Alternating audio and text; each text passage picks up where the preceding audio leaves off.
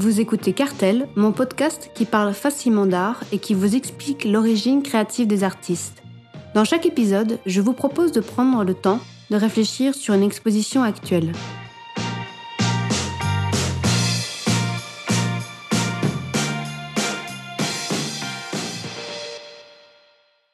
L'artiste que nous allons parler aujourd'hui est Victor Vasarely. Victor Vasarely est un protagoniste du pop art des années 1950, né en Hongrie en 1906 et il obtint la nationalité française en 1959. Il est le père et le fondateur de l'OPART. L'OPART, l'abréviation d'art optique, est une expression utilisée pour parler d'une tendance artistique à partir des années 1960 qui jouait avec la perception visuelle du spectateur et qui exploitait la fiabilité de l'œil à travers des illusions et des jeux optiques.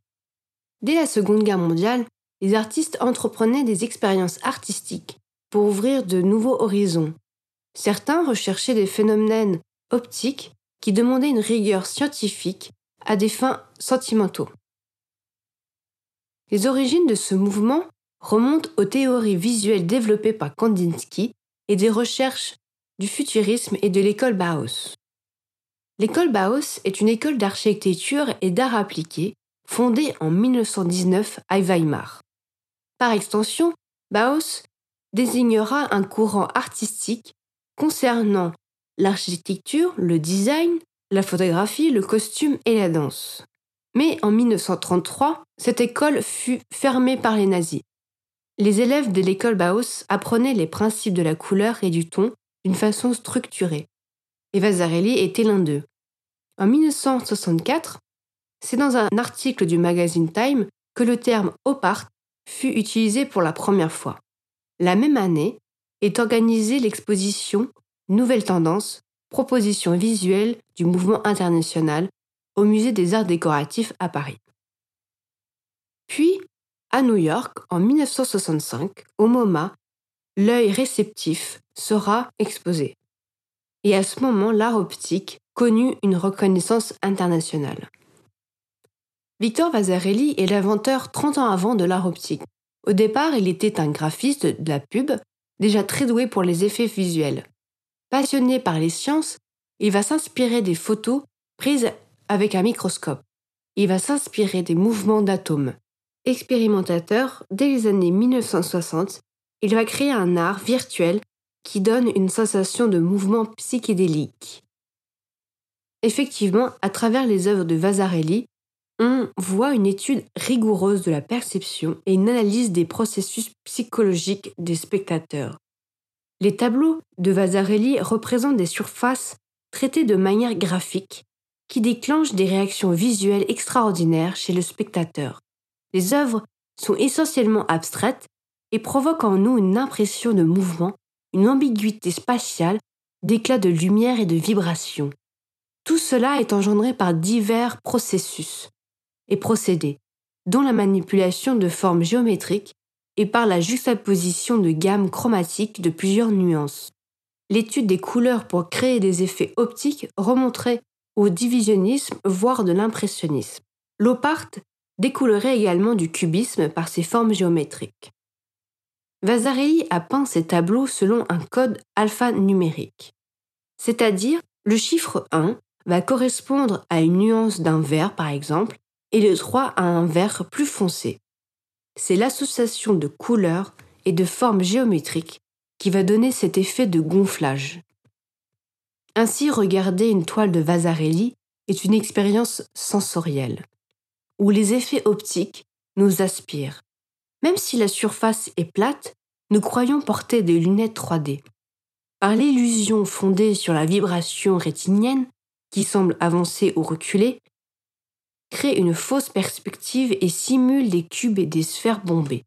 Les sollicitations visuelles placent le corps du spectateur en situation instable, plongé dans une sensation de vertige proche de certains états d'ivresse légère, et parfois cet effet est décuplé par le caractère monumental des œuvres, et parfois même ces œuvres sont environnementales. Ce phénomène, nous pouvons le rapprocher à l'art psychédélique. L'art psychédélique était également un mouvement qui apparaît en parallèle du mouvement hippie à partir des 60s dans l'usage de l'USD, se répand après l'interdiction de la consommation aux États-Unis en 1965 et en Angleterre en 1966. À cette époque, on voit des affiches de concerts, de couvertures d'albums très psychédéliques. Toutes ces couleurs, tous ces effets visuels pour créer tout un mouvement, Vasarely attachait en fait une grande importance au principe du cinétisme dans son œuvre, c'est-à-dire le mouvement. Pour deux raisons.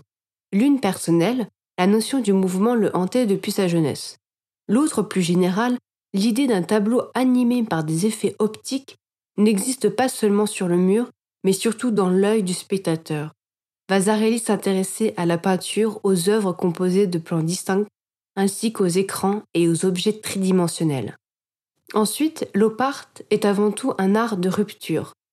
L'opart ne prétendait véhiculer aucune signification, ne se référencer à aucune profondeur. La plupart du temps, un mouvement artistique a ses oppositions. Dans l'opart, la psychologie et la sensibilité de l'artiste s'effaçant totalement, l'œuvre ne sollicite pas l'esprit du spectateur, mais son corps. Ainsi, l'opart frôle avec le décoratif.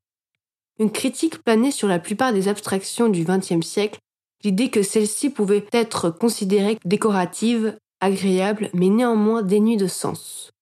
L'opart ne serait pas un art qui déboucherait sur des significations profondes et symboliques.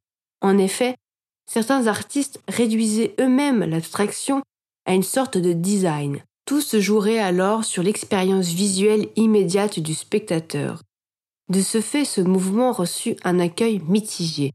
Cependant, du fait que ces tableaux parlent d'illusion, on peut considérer qu'ils soulèvent d'importantes questions quant à l'idée de réalité visuelle. Vasarely a orienté ses recherches à l'architecture et au décor quotidien, ce qui amène à se mêler aux arts appliqués.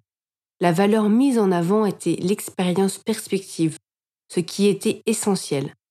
Le caractère déstabilisant de ces œuvres mettait le spectateur, son corps, au centre de l'œuvre et c'était ça qui était novateur.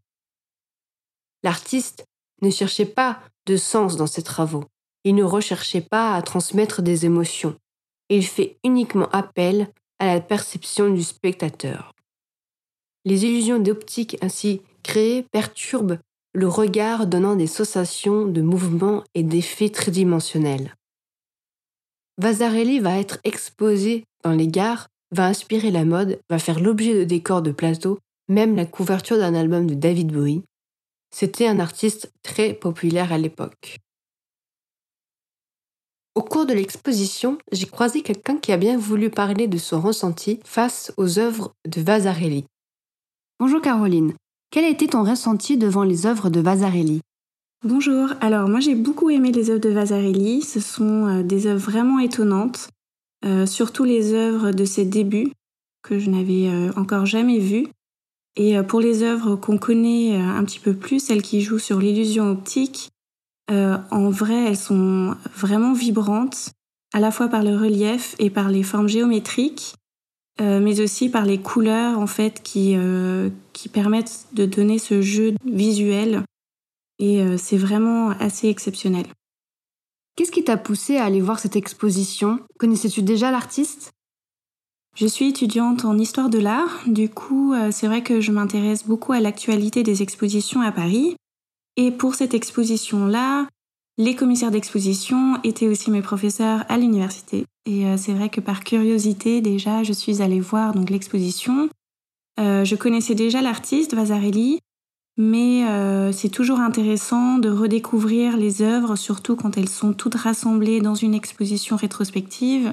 Euh, voilà, donc c'est pour cette raison que je suis allée voir euh, l'exposition. Trouves-tu que l'exposition a été assez pédagogique pour comprendre son art?